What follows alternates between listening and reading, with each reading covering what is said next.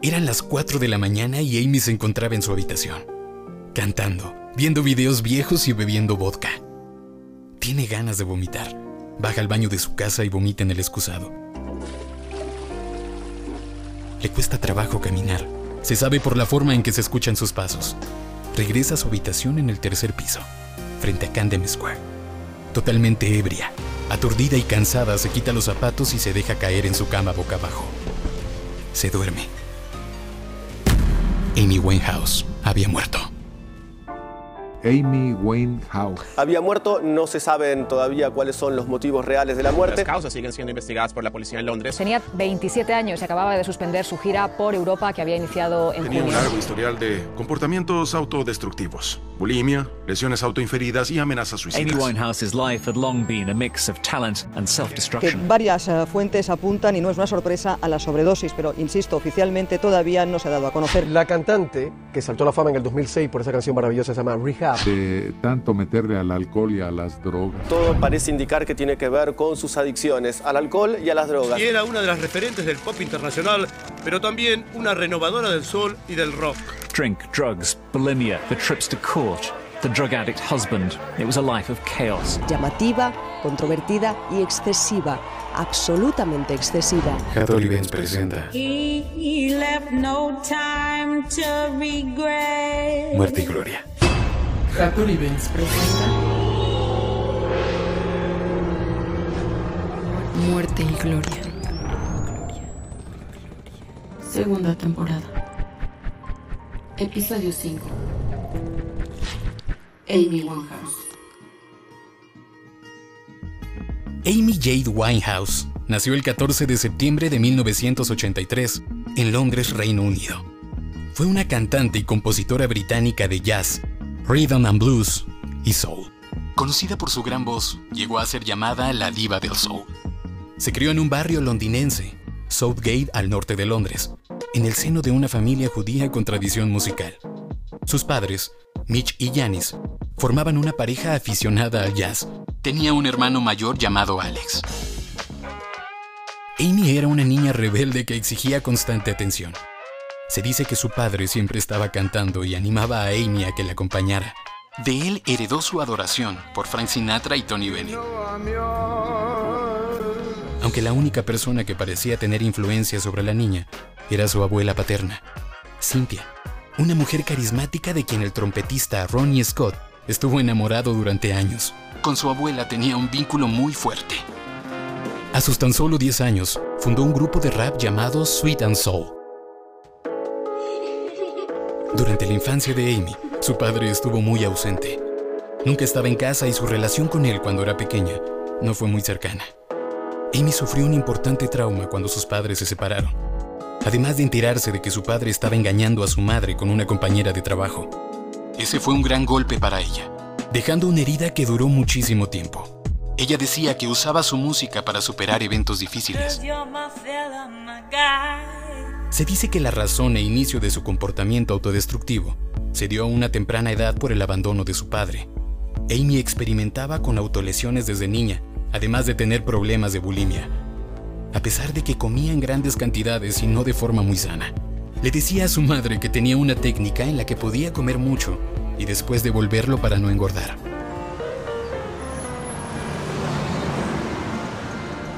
En 1992, el año en que sus padres se divorciaron, ella y su madre se mudan a East Finchley. Y por recomendación de su abuela se inscribió en la escuela de teatro de Susie Earnshaw, de donde fue expulsada. El motivo, un piercing en la nariz. Así era Amy Winehouse, una niña muy conflictiva porque no quería estudiar, quería cantar.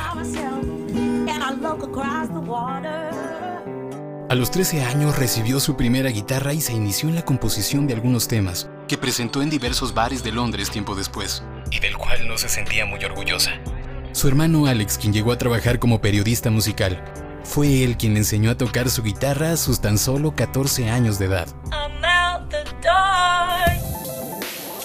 A sus 15 años se realizaba su primer tatuaje. Ella misma declaró que sus tatuajes eran otra manera de autolesionarse. Alguna vez dijo, es una forma de sufrir por cosas que significan mucho para mí. En realidad me gusta el dolor, me alivia. Y conforme su éxito iba aumentando, parecía que su comportamiento autodestructivo también. A los 16 años, Tyler James, quien era cantante y trabajaba con Nicky Shimansky, un manager de solo 19 años de edad, la invitó a una audición. En cuanto la escuchó, supo que era increíble. Conocía bien la vieja escuela del jazz, el soul y el hip hop. Amy Winehouse, seis meses después y ya con sus propias canciones, firmaba su primer contrato a sus tan solo 16 años, al que posteriormente renunció en el año 2002. Más tarde, un representante de Island Universal la escuchó cantar cuando el gerente de los hermanos Lewinson le mostró unas producciones grabadas por Winehouse en las que ella era la vocalista principal.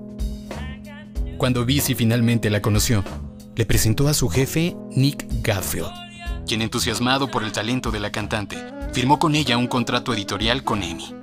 En ese momento conoció a su futuro productor y amigo, Salam Remy. Su álbum debut, Frank, titulado así por su admiración a Frank Sinatra, salió a la venta el 20 de octubre de 2003.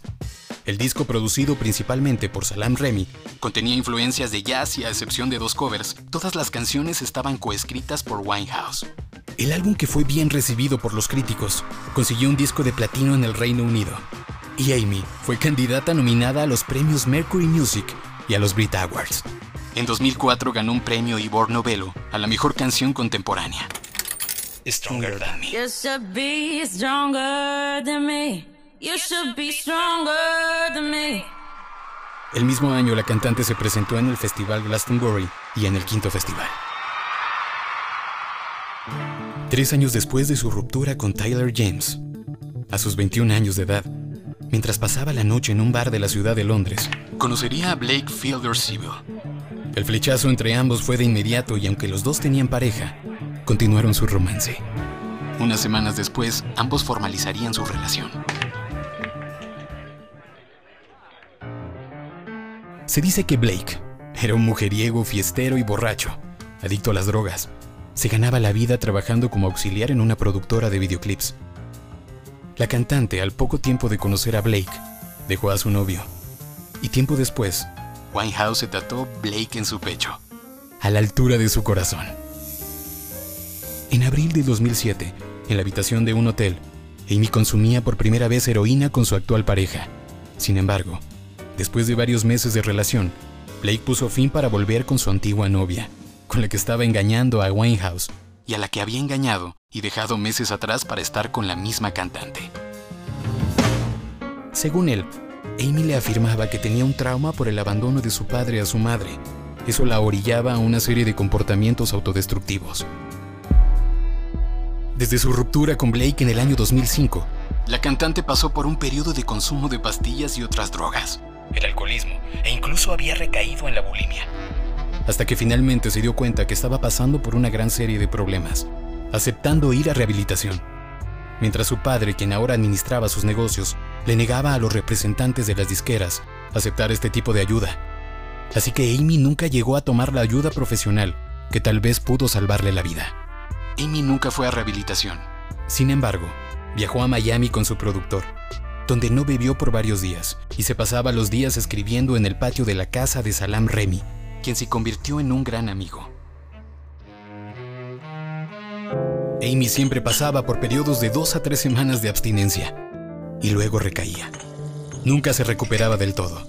Sin embargo, su creatividad fluía, sus letras fluían, la música fluía, la heroína fluía.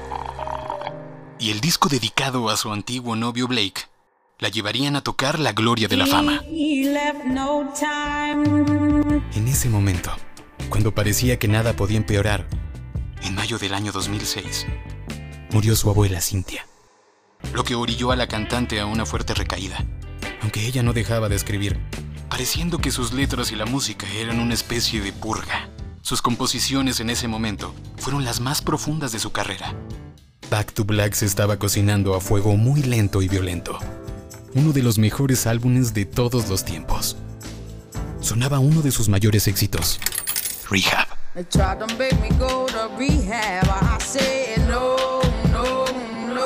El primer sencillo del álbum estrenado el 23 de octubre de 2006.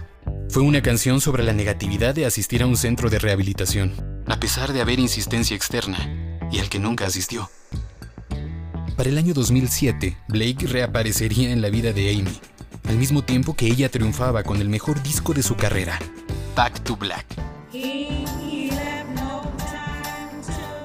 Disco ganador de 5 Grammys y quien la diera a conocer de manera internacional. Su último álbum de estudio, que además estaba dedicado a Blake. Ese mismo año se casaron, festejando su luna de miel, navegando en un yate por toda la costa de Miami.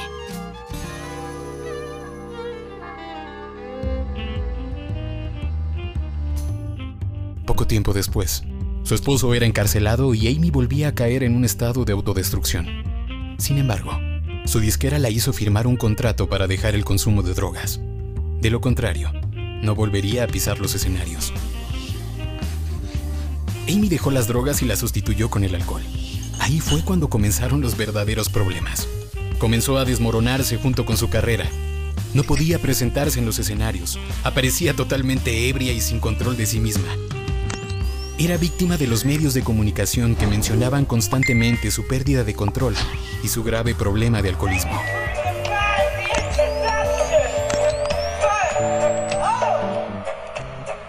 Acosada y destrozada por la misma forma autodestructiva que la había llevado a la gloria y a la fama que en ese momento poseía.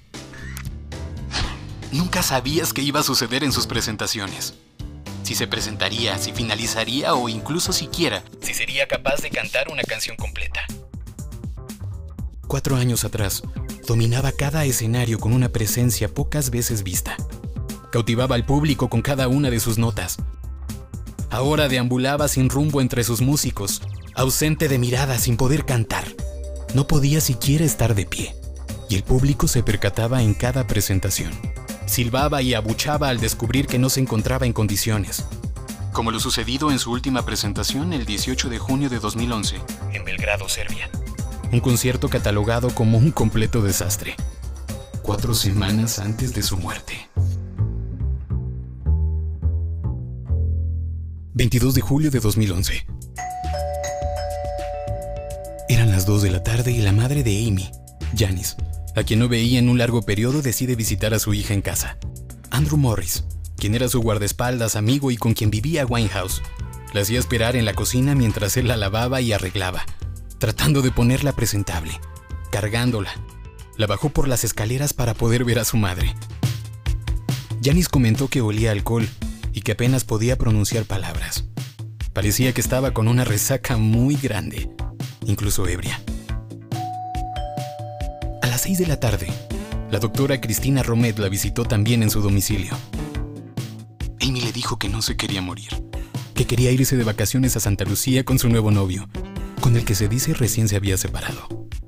Para las 10 de la noche, Andrew Morris y Amy Winehouse veían videos mientras ella seguía consumiendo alcohol y, según estudios, algunas otras drogas. Eran las 4 de la madrugada y Amy se encontraba en su habitación, cantando, viendo videos viejos y bebiendo vodka. Tiene ganas de vomitar. Baja al baño de su casa y vomita en el excusado. Le cuesta trabajo caminar. Se sabe por la forma en que se escuchan sus pasos.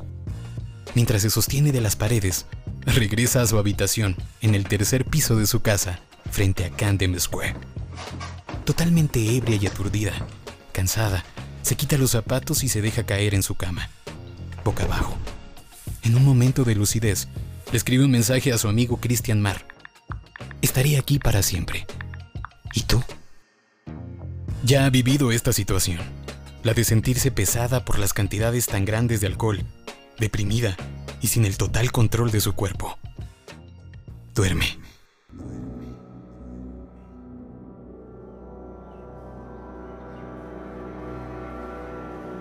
Su guardaespaldas que subió a verla no observó nada fuera de lo común. Eran ya las 10 de la mañana. No se mueve. Se encontraba boca abajo, sin zapatos y totalmente extendida en la cama. Él no se preocupa, es un comportamiento tan constante que no le toma importancia. Pero regresa a las 3 de la tarde. Toca la puerta y la llama por su nombre. Ella no contesta y él decide entrar a la recámara. Como en estado de shock, se da cuenta de que sigue en la misma posición que hace cinco horas. De sacudirla levemente como tratando de despertarla.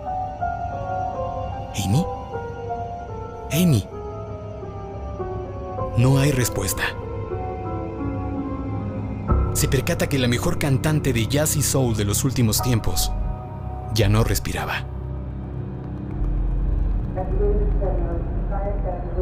Cayó en un coma etílico que pudo provocar un vómito en los bronquios, un enfriamiento de la temperatura corporal o una crisis epiléptica.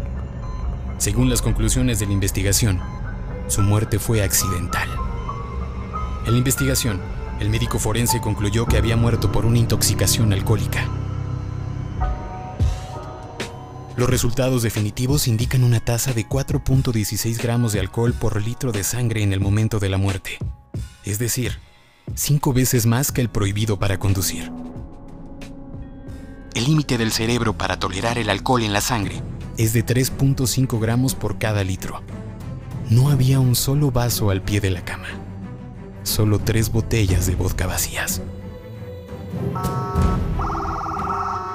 De inmediato Andrew Morris llamó a una ambulancia, pero cuando llegó ya no había nada que hacer.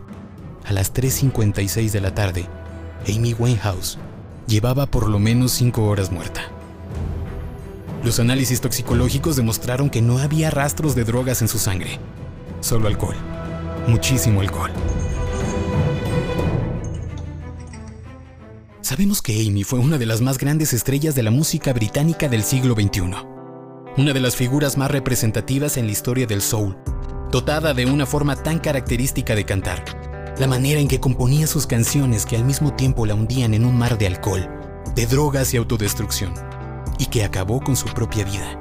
Esa personalidad autodestructiva que terminó llevándose la misma fama y estrellato que le brindó. She's most famous for her album Back to Black. Bueno, solo dos discos, un par de discos la ubicaron en lo más alto, en la cresta de la ola. Cuyas causas siguen siendo investigadas por la policía en Londres. Amy Winehouse vivió una vida tormentosa al lado de Blake Fielder después de salir aparentemente borracha al escenario en un concierto en Belgrado. Vendió más de 20 millones de copias alrededor del mundo. Joplin, Jimi Hendrix, Kurt Cobain, and like so many, she shared their destructive addiction to drink and drugs. Si tenemos en cuenta que apenas se mantenía en pie, que no entonaba y que tuvo que abandonar por dos veces el escenario en los 90 minutos que duró el espectáculo. El mayor legado de Amy fue haber demostrado a la industria musical que para vender discos no era necesario fabricar artistas revitalizó el género musical y abrió el camino de toda una generación de cantantes. Se dice que no buscaba la fama. Por eso cuando tocó la gloria, fue sofocada por el éxito y cayó en los excesos de sus adicciones a sus tan solo 27 años de edad, muriendo una de las voces más auténticas que se han escuchado en los últimos años, con canciones tan reales como el mismo dolor que sentía. Yeah, yeah. I, I'm just very lucky that I get to go and play music everywhere, all over the world. You know, very lucky. Muerte y Gloria es una producción semanal de Hattori Benz y FM Promotion. Te invitamos a suscribirte a nuestro canal y a que compartas nuestro contenido a través de nuestras redes sociales y nuestra página de internet, FM Promotion MX y arroba Hattori Benz. El guion de este episodio estuvo a cargo de DJ Hattori Benz. Los contenidos mostrados en este podcast pueden encontrar relación con historias reales y en algunos casos con tintes dramáticos para su consumo como material de entretenimiento. Para obtener una experiencia completa es recomendable el uso de audífonos.